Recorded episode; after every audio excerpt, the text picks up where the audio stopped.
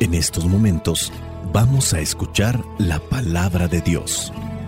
Dispón tu corazón para que el mensaje llegue hasta lo más profundo de tu ser.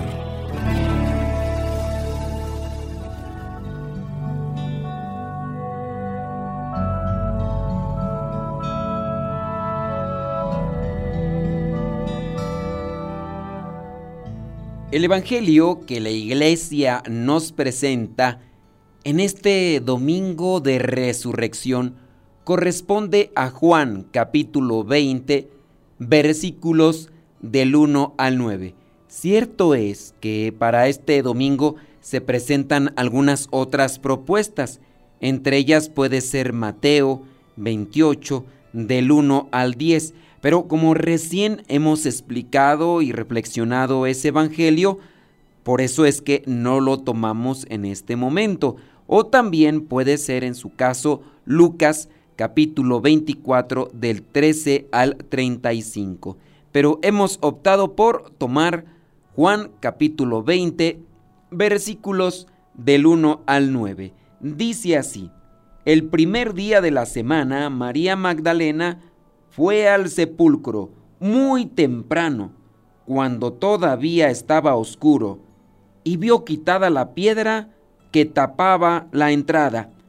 Entonces se fue corriendo a donde estaban Simón Pedro y el otro discípulo, aquel a quien Jesús quería mucho, y les dijo, se han llevado del sepulcro al Señor y no sabemos dónde lo han puesto. Pedro y el otro discípulo salieron y fueron al sepulcro. Los dos iban corriendo juntos, pero el otro corrió más que Pedro y llegó primero al sepulcro. Se agachó a mirar y vio allí las vendas, pero no entró. Detrás de él llegó Simón Pedro y entró en el sepulcro. Él también vio allí las vendas y además vio que la tela que había servido para envolver la cabeza de Jesús no estaba junto a las vendas, sino enrollada y puesta aparte. Entonces entró también el otro discípulo, el que había llegado primero al sepulcro, y vio lo que había pasado, y creyó, pues todavía no habían entendido lo que dice la escritura, que él tenía que resucitar. Palabra de Dios, te alabamos Señor. Señor Jesucristo, nuestro divino Salvador, gracias te damos por tu infinito amor. Te escuchamos en la palabra te recibimos y adoramos en la Eucaristía, te servimos en los hermanos.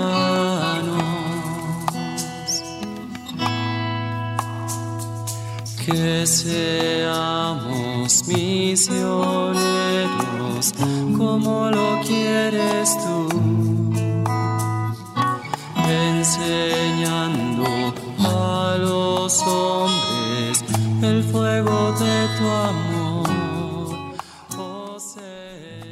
La cuaresma dura más de 40 días.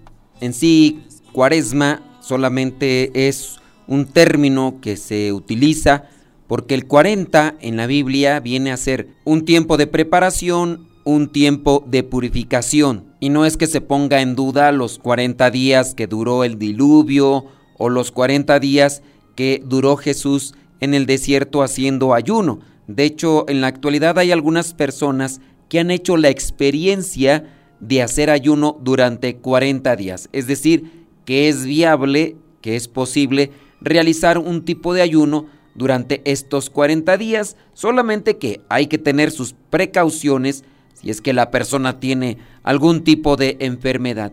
Después de los 40 días de preparación, de purificación, viviendo la abstinencia los días viernes, el miércoles de ceniza, viviendo el ayuno, el miércoles de ceniza y el viernes santo, buscando también vivir en reflexión, tener una meditación sobre lo que es nuestro comportamiento, utilizando estas lecturas que nos da la Sagrada Escritura, estas lecturas que nos propone también la liturgia para reflexionar sobre los actos desviados, desordenados del pueblo de Israel, en los cuales nos podemos ver reflejados en la desobediencia, en el querer hacer las cosas como capricho. Pero ya teniendo esta purificación, reflexión, entramos ya al momento de la Pascua. La Pascua, día en que resucita Cristo, se levanta con un cuerpo glorioso, no como el cuerpo de Lázaro, el cual sí resucitó,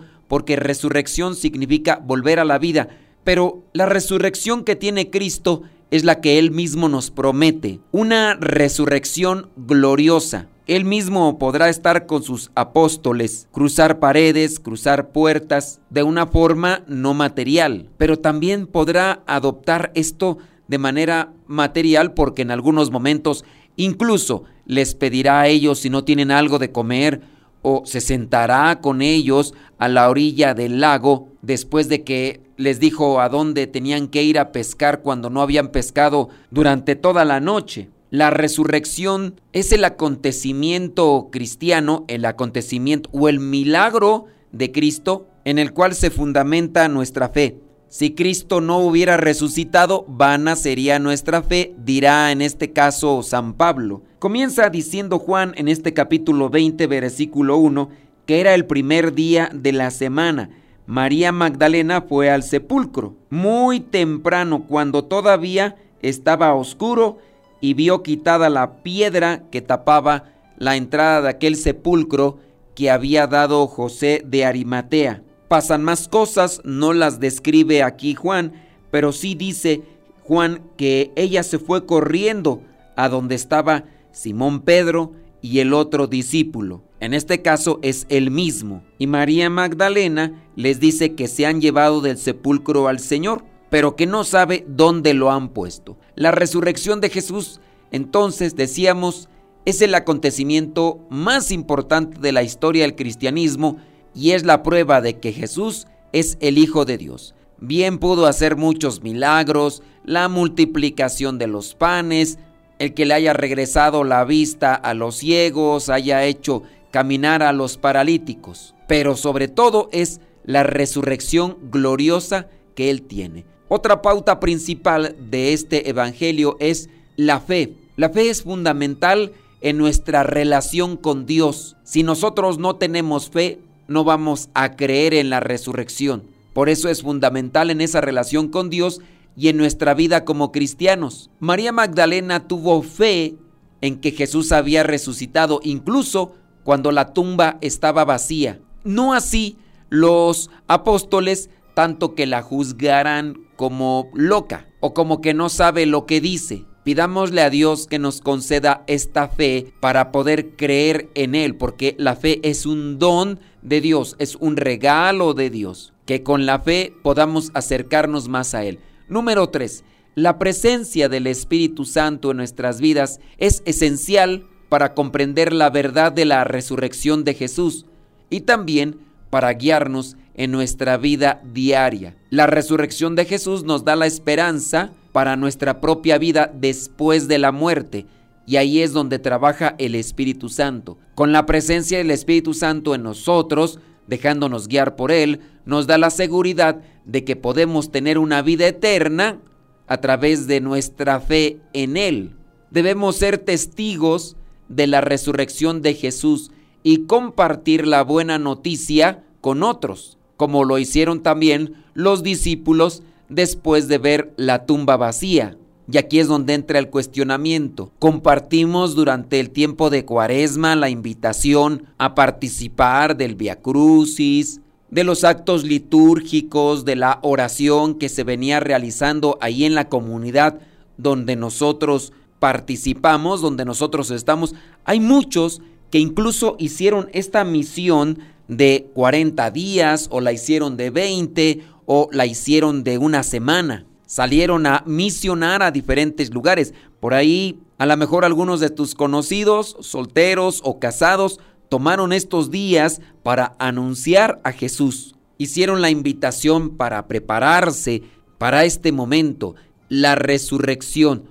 Ojalá que nosotros consideremos esto, que el próximo año, si Dios nos da vida, busquemos una preparación y más que irnos de vacaciones por ahí a una playa o algún otro lugar, que más bien hagamos misión compartiendo esa buena noticia, que termine la cuaresma, que empiece la Pascua y que regresemos contentos por haber compartido ese mensaje que da esperanza, que da vitalidad, que da alegría. La resurrección de Jesús nos da la victoria sobre el pecado y la muerte y nos permite vivir una vida llena de esperanza y propósito.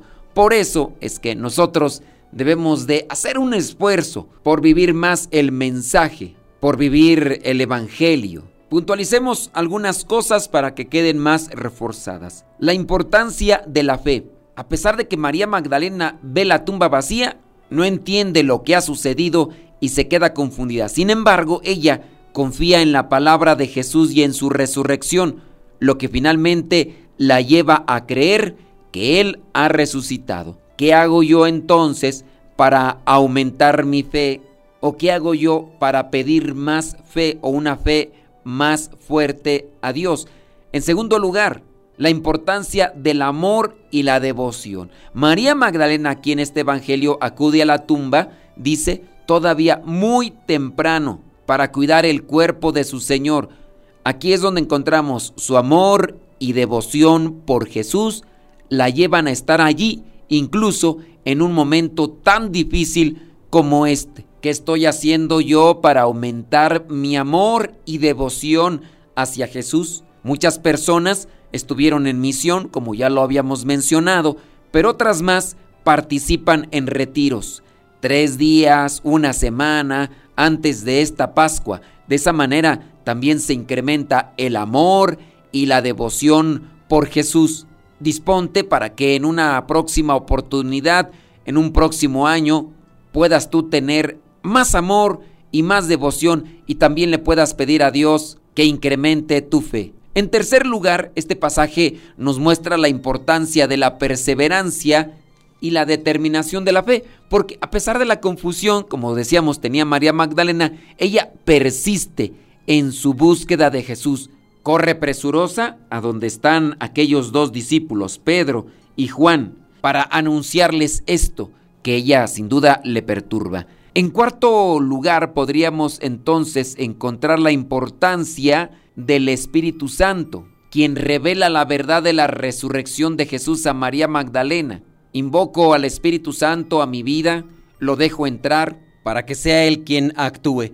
La resurrección de Cristo hace muchísimos años puede repercutir todavía en nuestras vidas. Él nos promete una resurrección gloriosa, pero también estamos llamados a tener una resurrección, es decir, un volver a la vida en esta vida, teniendo presente los parámetros del pecado. El pecado, la vida sin sentido, estar viviendo por vivir, insatisfecho, triste, lleno de nada, porque esas son las consecuencias del pecado, dejando que Dios actúe en nuestra vida y dejando también pasar este tiempo que puede servir de purificación, podemos estar presentes en esa resurrección a la que estamos llamados. Muchas personas pueden estar renaciendo a una vida nueva, a una vida de, paz, de dicha, después de que se encontraron con Cristo y le dejaron actuar en su vida. Y todo esto es mediante la fe, algo que quizá no comprendemos,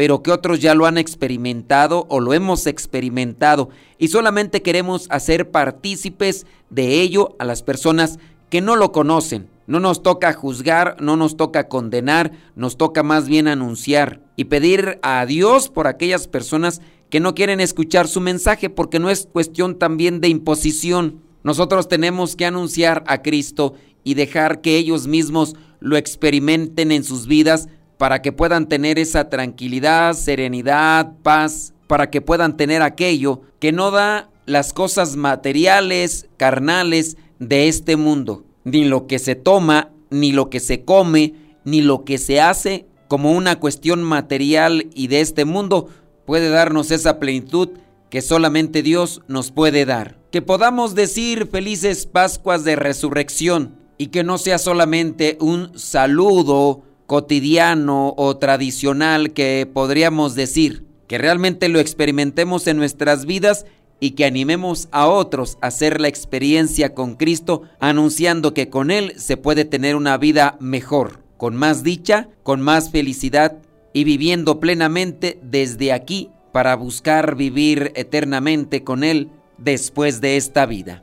Espíritu Santo, fuente de luz, ilumínanos. Espíritu Santo, fuente de luz, llénanos de tu amor. Que Dios derrame en tu vida, en tu familia, abundantes bendiciones para que te animes, para que te acerques más a Dios y lo compartas. Que puedas dar ese paso para dejarte llenar por Él, para dejarte tocar por Él, para dejarte transformar por Él y así también puedas ayudar a tu familia. La bendición de Dios Todopoderoso, Padre, Hijo y Espíritu Santo, descienda sobre cada uno de ustedes y les acompañe siempre. Soy el Padre Modesto Lule de los misioneros servidores de la palabra. Vayamos a vivir el Evangelio. Lámpara es tu palabra para mis pasos, luz en mi sendero. Lámpara es tu palabra para mis pasos, mi sendero. Tu palabra es la luz.